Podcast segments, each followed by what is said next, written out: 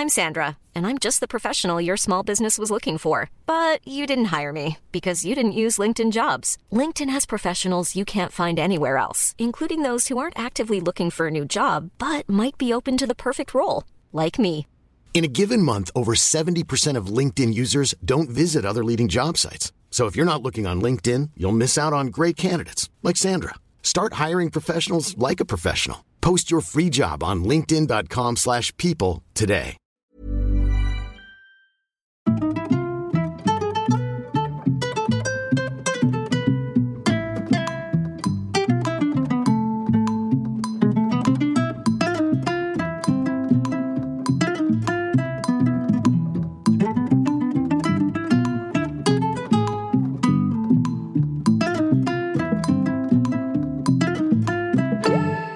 Hello les solos, bienvenue dans le premier podcast dédié aux mamans solo.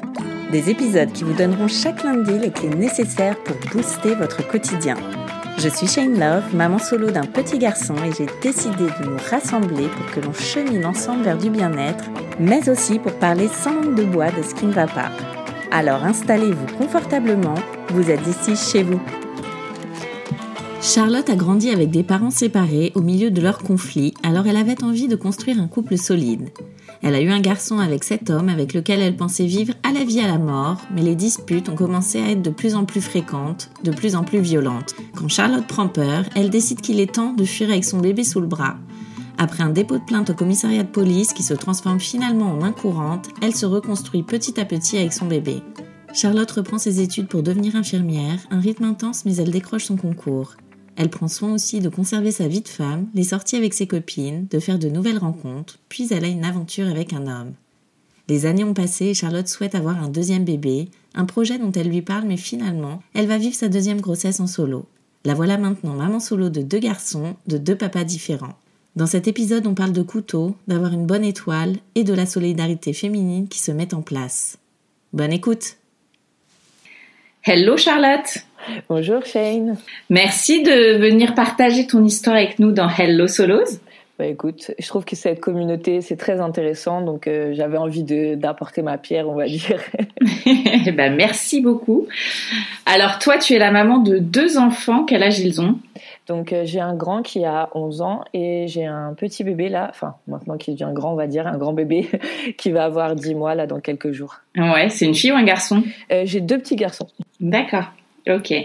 Et alors, euh, qui es-tu? Où vis-tu? Que fais-tu? Ça rappelle un peu de la petite chanson du, de la petite chanson enfantine. M'entends-tu, c'est ça? Ouais, c'est ça. Bah écoute, euh, je m'appelle Charlotte, je vis en banlieue parisienne dans le nord de Paris et euh, je suis infirmière, euh, voilà. Et tu as quel âge? Euh, oui, pardon, j'ai 35 ans. Ok. Alors, on va revenir à, à plus jeune. Toi, comment tu envisageais ta famille plus tard? Quel regard tu portais sur l'amour?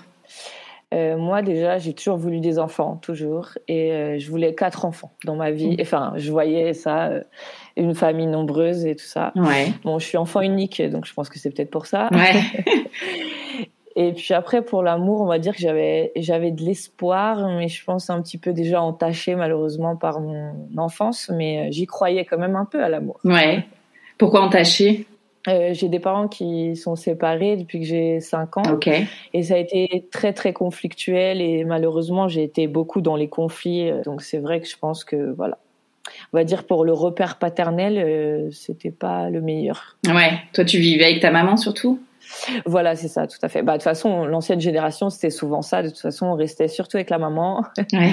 et le papa il venait un week-end sur deux et puis quand il avait envie, donc voilà, on était un petit peu dans ce schéma-là. Hmm, D'accord. Et alors, euh, bah toi, t'es maman solo euh, aujourd'hui. Comment euh, comment es-tu devenue mère célibataire? Bah, pourtant, le premier, j'y ai cru, hein, vraiment. euh, j'ai rencontré son papa en 2007. euh, après, on s'est mis en couple vraiment en 2009. Au début, on était juste amis très, très proches. Mais voilà, moi, j'étais déjà amoureuse au fond. Finalement, on s'est mis en couple. euh, finalement, mon premier est arrivé assez rapidement en 2011. Ouais. Et puis, on a même acheté un appartement. voilà, moi, j'avais vraiment... Pour moi, c'était à la vie, à la mort, limite.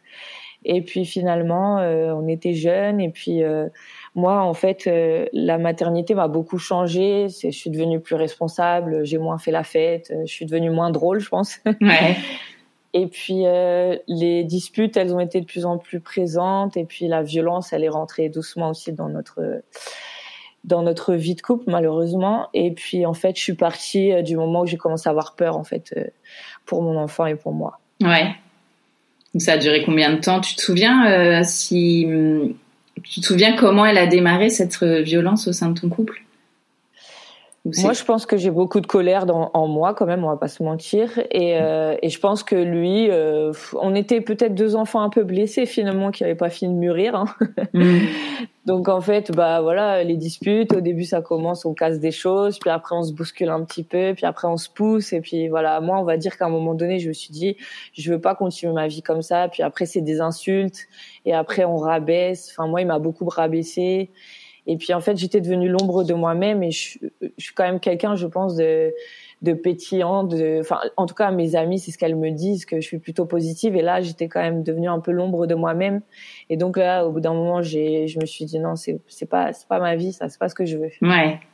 Et alors, comment t'as fait pour partir euh, bah déjà quand même euh, enfin voilà c'était quand début 2000 euh, enfin mi 2013 je crois j'ai commencé à lui dire que voilà j'avais l'impression de plus l'aimer que je me posais des questions sur notre couple et tout ça. Et puis finalement euh, c'est devenu de pire en pire à chaque dispute je pense qu'il avait peur finalement au fond que je parte. Et en fait bah ça montait crescendo. Et puis au bout d'un moment je me suis dit non en fait et puis il a quand même essayé de faire des efforts on va pas se mentir. Puis moi j'ai quand même essayé aussi et je me suis dit non, en fait non, je veux, je veux pas rester. Il y a plus d'amour, il y a plus de respect. C'est pas ce que je veux. Ouais. Et alors, ça a été quoi tes premières démarches pour partir? Euh, ça a été dur parce que donc moi je suis partie parce que il y a eu une dispute plus grosse qu'une autre et que il y a eu au milieu de tout ça il a sorti quand même un couteau enfin voilà il m'a ah pas menacé moi-même mais il y a eu quand même ça mm. j'ai eu vraiment peur donc le lendemain j'ai appelé un ami j'ai vidé ce que je pouvais dans l'appartement je suis partie avec mon fils sous le bras et je suis partie au commissariat en fait. Et quand on arrive au commissariat et qu'on vous dit euh, bonjour madame, vous venez pourquoi devant tout le monde, euh, pas discret. Et puis moi, je voilà, je suis pas bien, je suis sur sous le choc et je dis je viens parce que je me suis disputée avec mon compagnon. Et là, en fait, c'est deux policiers qui commencent à rigoler et qui disent bah mademoiselle, tout le monde se dispute avec son compagnon en fait. ah ouais, d'accord. Voilà, et puis au bout d'un moment, moi je dis ouais, mais en fait, quand le compagnon il sort un couteau, monsieur, moi j'ai peur en fait, et puis j'ai un enfant, et puis c'est pas ce que je veux dans ma vie, quoi. Il dit oui, on va pas prendre de plainte, mais on va prendre une main courante, ouais, si vous voulez, ouais. Ah, il voulait pas prendre ta plainte? Non, non, ça a été, euh, voilà, non. Ouais. La police, il y a dix ans, j'ai eu beaucoup de, on m'a pas beaucoup tendu la main, on va dire. Ouais. Donc du coup, tu as fait quoi quand tu es sortie du commissariat avec ta main courante bah, Heureusement, j'avais quand même, bah, j'avais ma main courante, j'avais mon, ami avec moi. Heureusement, bah, je suis partie, on va dire me, me, cacher entre guillemets chez mon ami dans un premier temps. Après, bah voilà, j'ai eu des appels, l'oppression de la famille, son oppression à lui aussi, quoi. Et puis finalement, après, euh, j'ai fini par, ah, j'allais chez une amie, j'allais chez ma mère. En fait, j'étais euh, un peu, les premières semaines, ça a été un peu compliqué quand même. Ouais j'ai l'impression que j'ai plus trop de souvenirs tellement c'était, euh, je sais pas, j'étais dans la survie un petit peu euh, finalement. Ouais. Et alors, comment tu as réussi à reconstruire ton petit euh, foyer avec, avec ton bébé? Donc du coup, bah là, mon fils, il avait quand même trois ans et euh, en fait, ma mère, euh, au mois d'août, elle a déménagé. Moi, je me suis séparée début juin ou, fin mai, je sais même plus. Et donc finalement, je suis partie chez ma mère et donc bah, j'ai dû vivre deux ans chez ma mère parce qu'entre temps aussi, j'ai repris mes études. Parce qu'à la base, j'étais aide-soignante et j'ai repris mes études d'infirmière. Donc voilà, baisse de salaire, tout ça. Ouais, quand dans tout ça, je me dis mais mon Dieu, avec le recul quand même, euh, ouais. j'ai réussi à faire ça quoi. C'est génial. Ouais, c'est clair. Franchement, ça aujourd'hui, j'en suis tellement fière euh, parce que ça n'a pas été facile. Quoi. Hmm. Donc ouais, pendant deux ans, je suis retournée chez ma mère, euh, qui nous a quand même hyper soutenus. Ma mère, elle est là hein, jusqu'au bout. Et au bout de deux ans, j'ai quand même pu reprendre un, un petit logement. ma mère, pareil, elle a, elle a pu se porter garant et, et voilà. Et ce petit logement, j'ai pu le quitter que là, il y a quelques mois, donc euh, c'est vraiment tout frais. Ouais. Mais euh, voilà. Mais on a réussi, en tout cas, à se reconstruire quand même malgré tout. Ouais. Et alors, euh, au moment de la séparation, comment ça se passe au niveau de la garde du petit?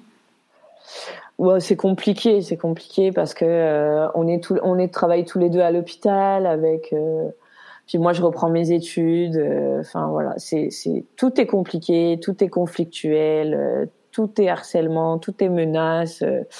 Donc au début, on va dire qu'il l'a un week-end sur deux, puis aussi il le veut un peu la semaine. Donc dès qu'il est en repos, il impose de l'avoir. Et vous étiez pas mariés Non, non, non, on n'était pas mariés. On était juste paxés. Ouais. Donc vous avez fait ça avec, euh, vous êtes passé devant le juge ou vous avez fait ça entre vous, au niveau de la garde? Non, dans, tout ça, moi je continue à avoir peur parce qu'il y a aussi, il continue à avoir beaucoup de conflits. Euh, il, y a, il y a la police aussi qui intervient quelquefois. Enfin voilà, ça a été compliqué. Donc finalement, moi je décide de, de faire une médiation. Il, il, me suit finalement un petit peu. Euh, puis en fait, on, dans mes souvenirs aussi, je fais appel à une avocate qui me dit que aussi maintenant, on est obligé de passer en médiation. Euh, Enfin, limite, il, conseille fortement de passer en médiation. Donc finalement, on fait cette médiation et dans cette médiation, on arrive à se dire que bon, euh, ce qu'on va faire, c'est que euh, on va suivre mon, mon, comment dire, mon emploi du temps. Et moi, j'étais en 12 heures à ce moment-là, donc je travaillais deux jours, j'étais repos deux jours, trois jours, deux jours. Et en fait, c'était tout découpé comme ça.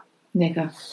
Donc voilà. Donc finalement, on a fait cette garde-là, qui un temps a, je pense, a été bien pour mon enfant, mais aujourd'hui, ça ne l'est plus. Et moi, ça fait déjà deux ans que j'essaye de lui expliquer que, ça ne convient plus à notre fils.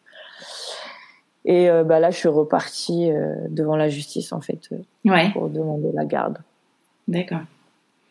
parce que vous habitez l'un à côté de l'autre ou? Oui. Ouais.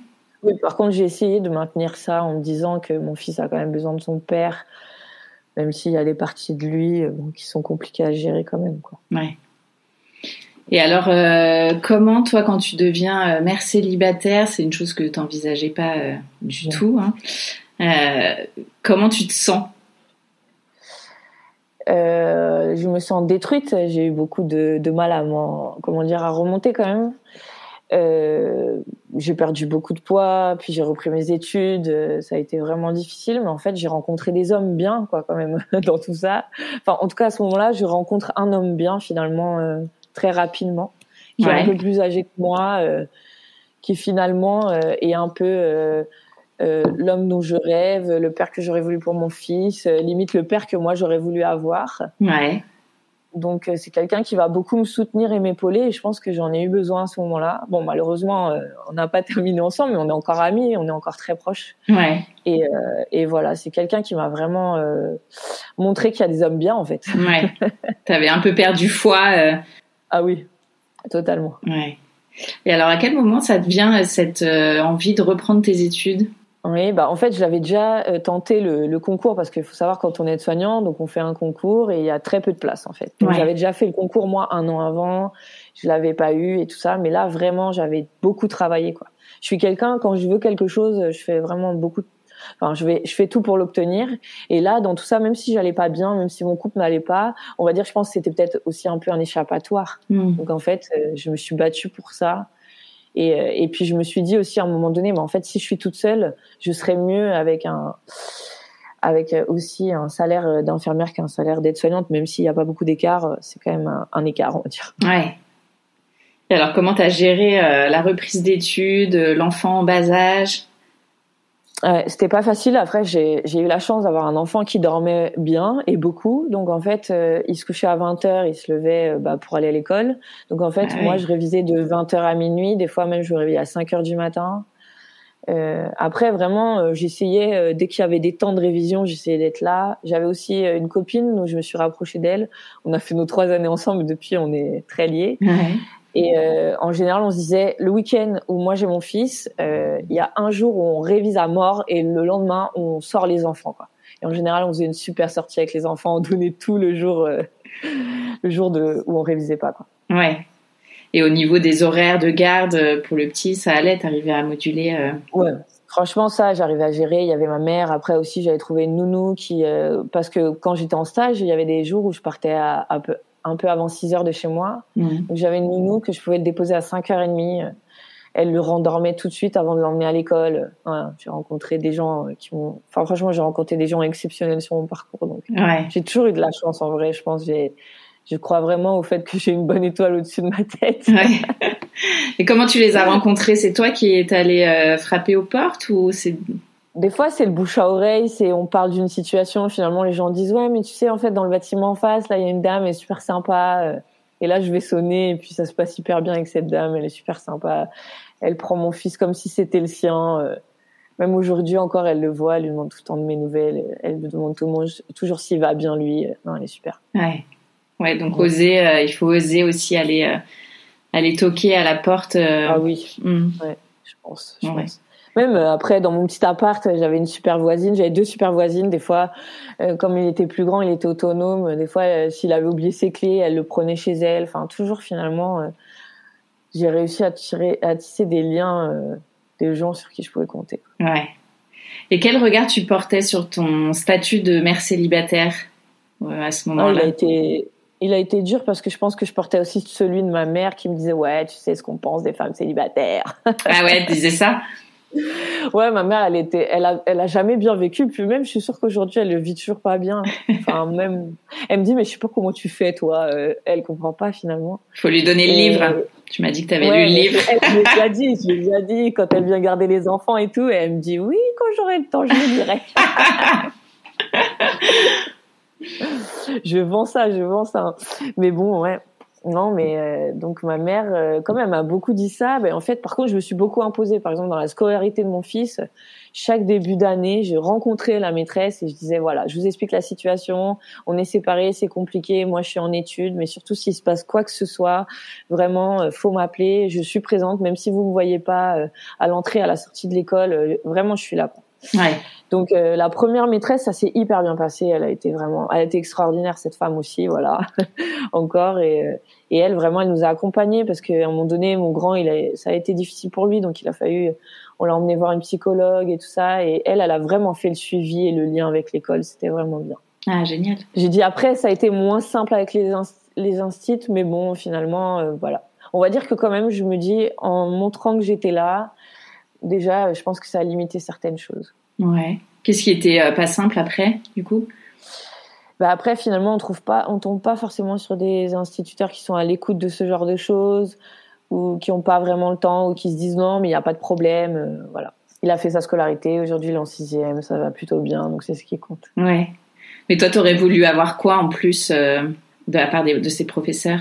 Je sais pas si j'aurais voulu avoir quelque chose enfin je sais pas. La première vraiment elle était dans l'échange elle faisait même des petits mots elle disait vous inquiétez pas il n'y a pas de souci ou quand il y a eu des soucis elle le faisait remonter euh. là en fait il y a eu des moments où finalement j'ai fait des sorties scolaires et c'est là où je me suis rendu compte qu'il y avait des soucis. D'accord. Donc là ça me gêne un peu plus on va dire. Mais voilà après on a j'ai toujours euh, finalement je sais pas j'ai l'impression que j'ai toujours réussi à trouver des solutions ouais. quand même et tu faisais ça chaque année d'aller voir euh, le maître ou la maîtresse d'école pour leur dire euh, voilà la situation? Oui, oui, même encore aujourd'hui je le fais. Pour moi, euh, enfin non, je dis pas toute la situation maintenant, mais on va dire que là mon fils il est rentré en sixième, on repart en justice avec son papa, ça remet des choses, ça remue des choses dans, dans le fonctionnement, on va dire de de mon fils. Donc normal, là j'ai dit voilà s'il y a un problème, vraiment n'hésitez pas à me faire remonter les choses pour que je fasse accompagner Nolan le mieux possible et tout ça. Et Nolan en ce moment voit une psychologue aussi euh, parce qu'elle a un trouble de l'attention. Donc euh, voilà, en fait moi j'estime qu'il faut quand même poser le cadre. Après voilà, ils ont envie de m'aider, ils ont envie de me relayer les informations, tant mieux. Sinon bah je continue en fait. Ouais. Toi tu auras fait ton job de maman euh, en prévenant en tout cas. Que je me dis. Hmm. ouais. Comment justement t'en parles avec ton fils de cette situation euh? Euh, en fait, je me suis rendu compte ces derniers temps que je lui ai pas vraiment parlé. En mhm. fait, je lui ai un peu caché les choses. Je lui ai caché la violence. Je lui ai caché plein de choses. Et en fait, moi aussi, j'ai fait un travail sur moi euh, depuis toutes ces années. Et une psychologue m'avait dit, c'est bien un jour d'expliquer quand même à votre fils que vous, vous avez vécu la violence et que la violence finalement, elle vous a suivi et que des fois aussi, ça explique les comportements que vous, vous pouvez avoir ou que votre ex-compagnon peut avoir et euh, voilà, lui faire comprendre tout ça. Et en fait, bah, petit à petit, je lui explique des choses et euh, on arrive à avoir, euh, comment dire, des discussions. Et après, moi, j'utilise beaucoup les livres aussi. Catherine Dolto, c'est ma meilleure copine.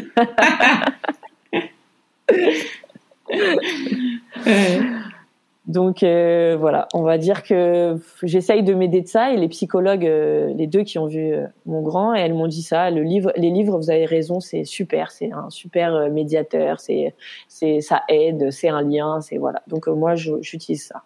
D'accord. Et lui, il te pose quoi comme question? C'est savoir pourquoi son papa et sa maman sont dans deux maisons différentes ou Non, ça c'était il y a bah, nous, mine de rien, maintenant, ça va faire 6, euh, 7 ans même maintenant. Ouais. Ouais, plus de 7 ans qu'on n'est plus ensemble. Donc c'est vrai que non, ça, ils ont, enfin, ils posent plus de questions. Mais c'est vrai quand on s'est séparés, qu'il était petit, euh, ils disaient toujours oui, pourquoi maman t'aime plus papa? Pourquoi t'es parti? T'as laissé papa tout seul?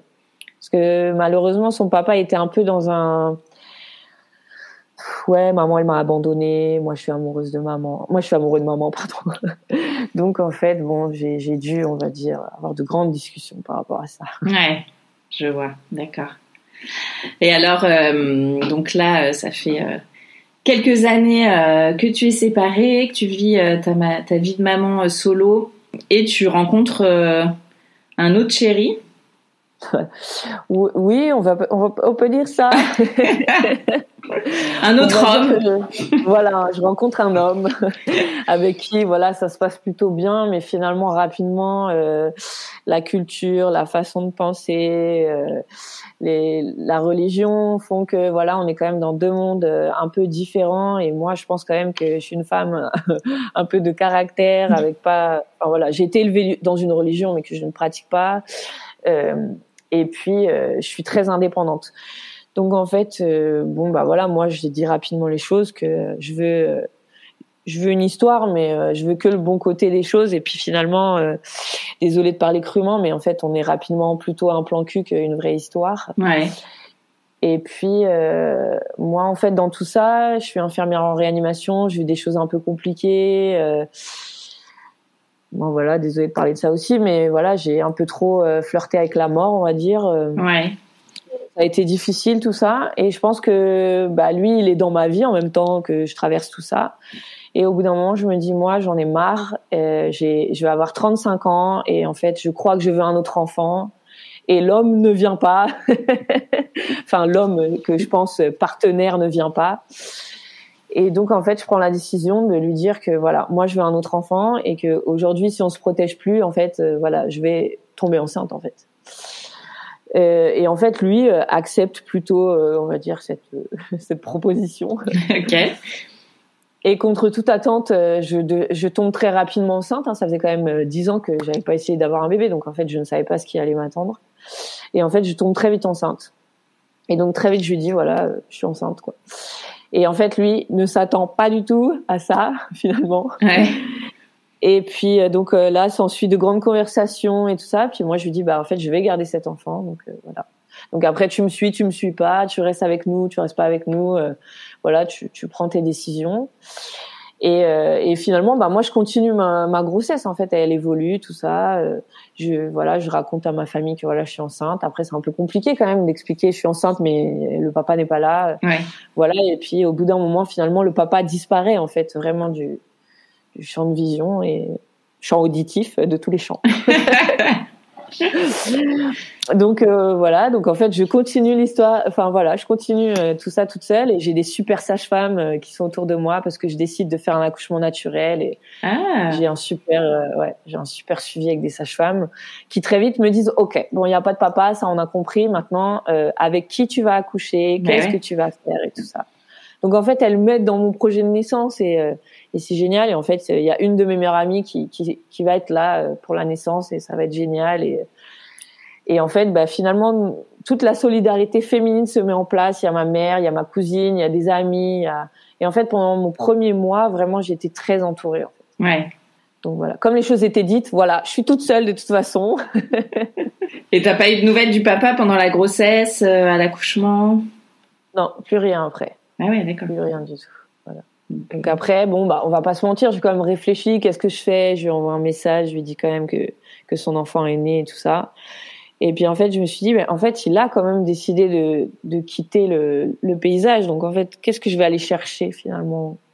Oui. S'il a pas envie d'être là, j'ai pas envie de lui forcer la main. Donc euh, je me suis dit, euh, là en fait, ce qui me compte, c'est ma famille, c'est l'amour qu'il y a, c'est la bienveillance les uns envers les autres et, et voilà. Et mon grand, je lui ai tout expliqué au fur et à mesure. Ouais, c'est ce que j'allais te demander.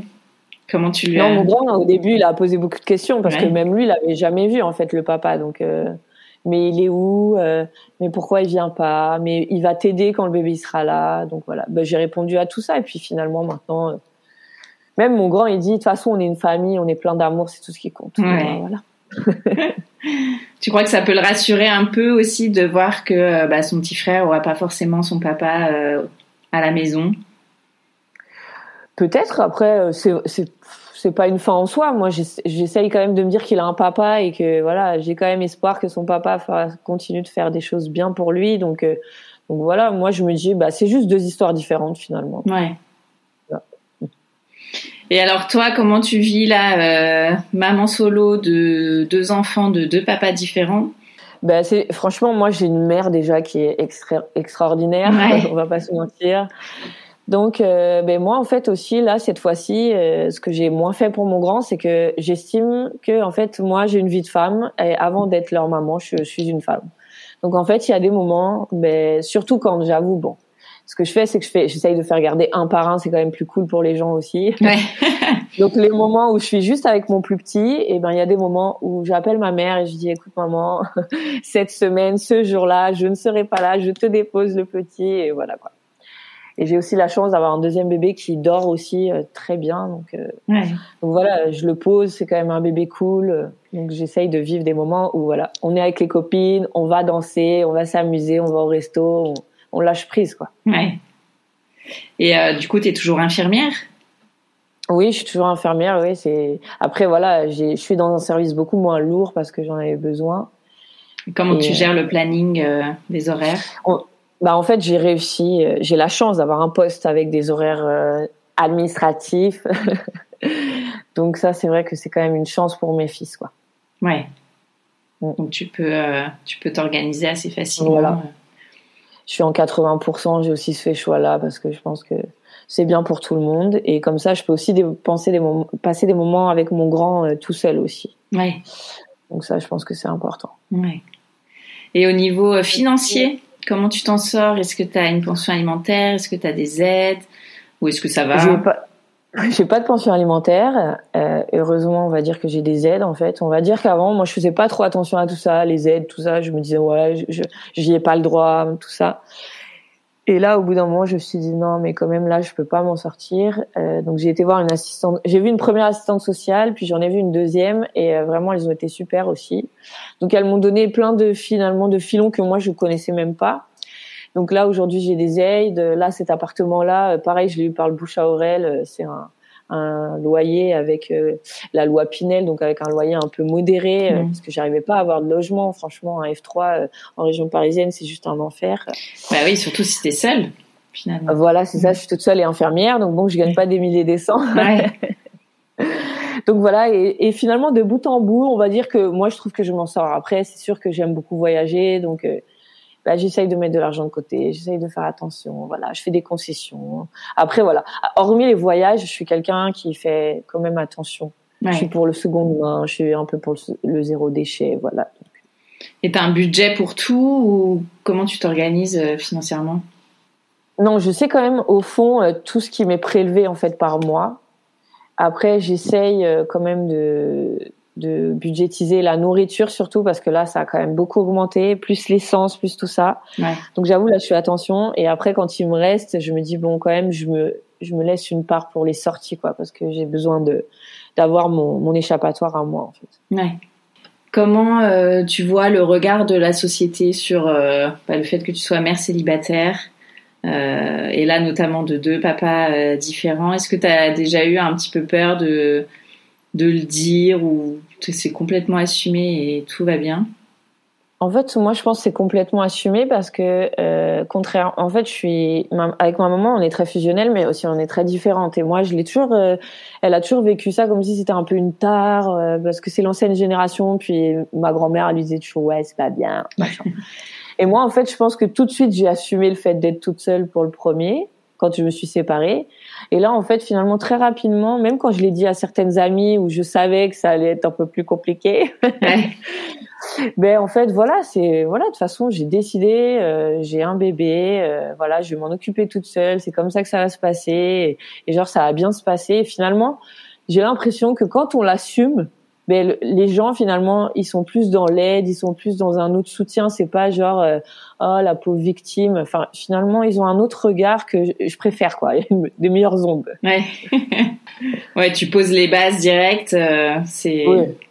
Ouais. Oui, puis en fait euh, finalement les gens quand ils vont avoir un peu des, des réflexions ou, ou je sais pas quoi. Moi en fait les deux enfants, bon il y en a un qui est qui a un papa blanc comme moi et l'autre il a pas un papa blanc. Donc il y a un métissage. Donc en fait ça se voit que c'est pas le même papa tout de suite. Et puis en plus il y a 10 ans d'écart. Donc moi en fait je, je stoppe tout de suite les choses qui pourraient être dites quoi en fait. Oui c'est pas le même papa c'est bon on va pas en faire euh, hein.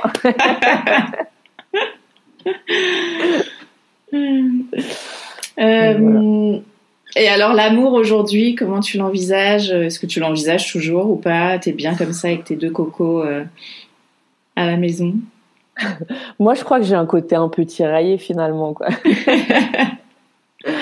On va dire que je suis bien, que finalement, ça fait quand même un certain temps que je vis aussi toute seule avec mes, avec mes enfants et que finalement, voilà, j'ai trouvé un cocon. Maintenant, on est dans un espace plus grand, euh, c'est chouette, tout ça. Donc, euh, franchement, là, je crois que je saurais pas trop répondre. Quoi. Des fois, j'ai envie d'avoir un petit espoir quand même parce que quand je vois des amis à moi, euh, des histoires, tout ça, euh, bon, j'ai un petit espoir. Ou quand j'écoute euh, même aussi tes podcasts, je me dis voilà, il y a, peut-être un petit peu d'espoir. Mais est-ce que l'espoir il va venir toquer à ma porte? Je sais pas. En fait, justement, c'est peut-être ça qui est bien, c'est qu'aujourd'hui, euh, c'est plus vraiment un truc genre il me faut un homme quoi dans ma vie. Là, c'est bah, en fait, s'il y en a pas, bah finalement c'est peut-être aussi, c'est quand même ça la vie, c'est pas grave. On continue, on construit, on avance, on a des projets, c'est ce qui compte, quoi. Ouais. Ça a changé quelque chose euh, chez toi, toute cette aventure de la maternité euh, en solo? Le deuxième, ouais. Déjà, euh, j'ai vécu pleinement ma maternité avec mes choix, avec mes envies. C'était voilà, j'ai même l'après finalement, même s'il y a eu des moments difficiles, j'étais toute seule en fait. J'avais pas un homme qui me dit ouais qu'est-ce qu'on mange ce soir euh. mais en fait si j'ai envie de rien manger ou si j'ai envie de chauffer un plat picard ça va bien se passer en fait il y a eu aussi un côté comme ça. J'ai préparé mon postpartum j'avais fait euh, j'avais préparé plein de plats j'avais aussi acheté des plats picards voilà il y avait un truc comme ça. Il y a eu des soirs où mon grand il me disait ouais maman euh, qu'est-ce qu'on mange? Et là je lui disais bah en fait je suis fatiguée là la journée c'était dur donc, tu sais quoi, on va s'asseoir tranquille tous les deux, on va se, on va se manger un petit truc réchauffé de Picard, ça a, très, ça a été, ça a été cool, quoi. Et finalement, mon grand était trop content parce que moi, je fais jamais ça, quoi. Ah là là, maman, c'est trop bon. Donc finalement, ça a apporté des moments drôles, quoi. Ouais. Et toi, personnellement, est-ce que tu sens que ça t'a donné plus confiance ou euh... Après, je pense qu'il y a tout. J'ai 35 ans aussi aujourd'hui. J'en ai pas 24 comme pour mon premier. Puis après, moi, je suis quand même du genre à être dans la vie où j'assume ce que je fais, j'assume mes choix. Euh, donc, ouais, ça, finalement, ça, ça me conforte dans tout ça, mais ça n'a pas particulièrement changé, ça. Ouais. C'est juste plus fort, peut-être. Et donc là, comment t'appréhendes euh, de passer à nouveau devant un juge, euh, de repartir dans les comment dire, en fait, c'est la, la, la, triste suite logique. En fait, on a déjà commencé, là, finalement, j'attends juste le jugement, euh, j'attends la réponse, mais bah, on a eu deux convocations, les deux convocations, il s'est pas présenté, euh, voilà, finalement, c'est toujours les mêmes histoires. Donc bon, faut juste que ce soit acté et après, je pense que finalement, j'aurai pas la garde, j'aurai peut-être une semaine, une semaine, mais au moins, ce sera défini et ce sera plus euh, un peu comme il veut, en fait. Ah oui, d'accord. Ça tout cadré. Euh. Mon fils maintenant, il est au collège, donc en fait, j'estime que euh, euh, des semaines assurées, c'est plus possible en fait. Et au niveau de la pension alimentaire, ça, tu demandes pas à avoir quelque chose? Si, j'ai demandé, mais en fait, là, si on passe en garde alternée, il y en aura pas, et, de toute façon, il m'a jamais versé de pension. Enfin, ça a été toujours tout, tout plein d'histoires. Soit c'était à moitié, soit c'était un mois sur deux, soit c'était pas du tout. Et ton avocate, par rapport à ça, elle te donnait pas des conseils? Non, bah après, comme elle m'explique, c'est que en fait, quand on a un, jugement, finalement, il faut le faire appliquer. Et euh, un homme qui ne paye pas le jugement, aujourd'hui, merci la CAF. il y a un vrai recours, en fait. Ça veut dire, on peut euh, se présenter, donner le jugement à la CAF et la CAF va chercher l'argent. Donc ça, c'est vrai, c'est quand même bien. Donc euh, je l'ai fait. Après, je pense que là, si on passe en garde alternée, il y aura plus de, il y aura plus de pension parce que finalement, on n'a pas une grosse différence de, de salaire. Ouais. Et comment tu l'as vécu, toi, justement, le fait de ne pas avoir ton enfant chez toi par moment quand il était chez son papa, surtout au début, j'imagine.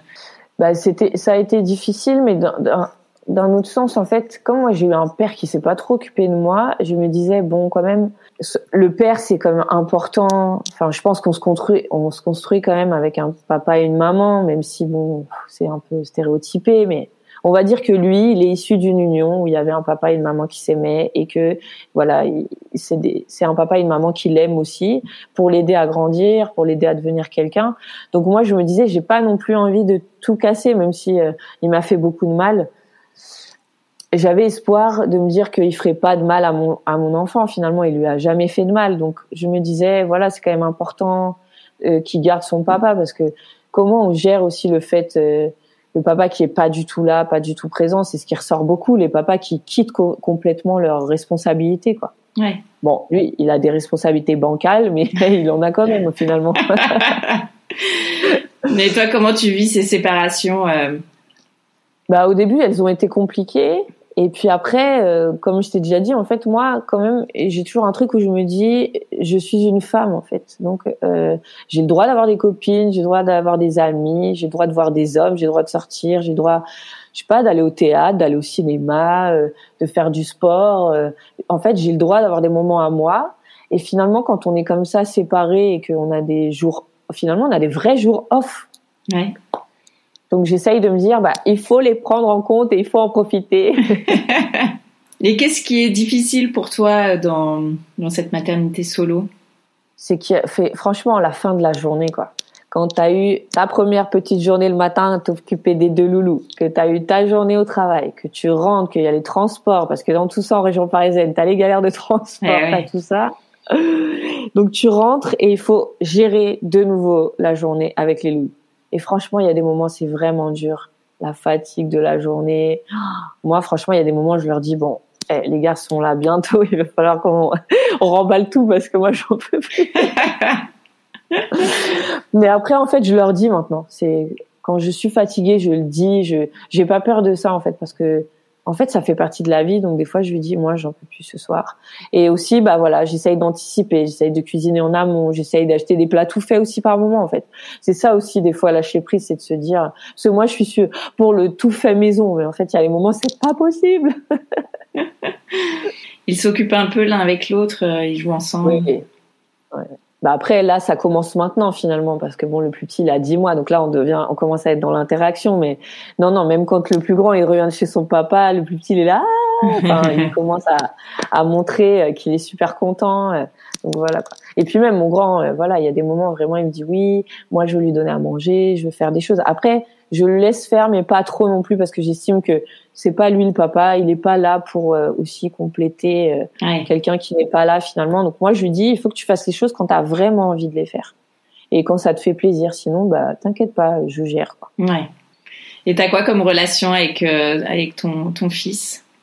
Mon grand, je pense qu'on est on est fusionnel, mais après à des moments je l'exaspère aussi. Hein. Et puis là, comme on a on rentre dans l'adolescence, ouais. on commence à souffler, on commence à traîner les pieds.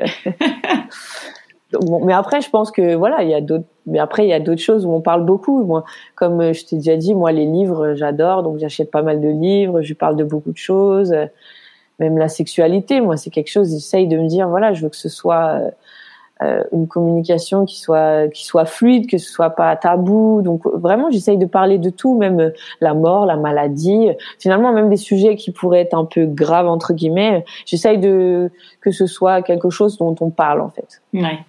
Et qu'est-ce que tu aimerais avoir euh, si là tu avais une baguette magique? Qu'est-ce que j'aimerais avoir? Ouais, franchement, une petite maison, mais vraiment, j'en veux même pas une grande, hein. une toute petite maison avec un tout petit jardin où je pourrais faire un petit potager, avoir des poules. Moi, franchement, et je voudrais partir vivre en Bretagne, mais ça, ce serait vraiment trop. Euh...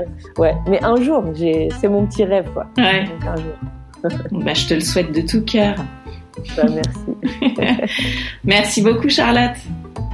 Merci à toi et franchement continue. Moi j'adhère euh, totalement ce que tu fais et, et, vraiment je te souhaite le meilleur aussi. Merci beaucoup. Merci d'avoir écouté cet épisode, j'espère qu'il vous a fait du bien. Si c'est le cas, n'hésitez pas à mettre 5 étoiles sur votre application podcast préférée et à en parler autour de vous. Ce petit geste m'aidera beaucoup à faire connaître Hello Solos. Je vous souhaite à toutes une très belle semaine et vous donne rendez-vous lundi prochain pour un nouvel épisode. En attendant, direction Instagram sur le compte hello.solos pour retrouver la communauté décomplexée des mamans overbookées.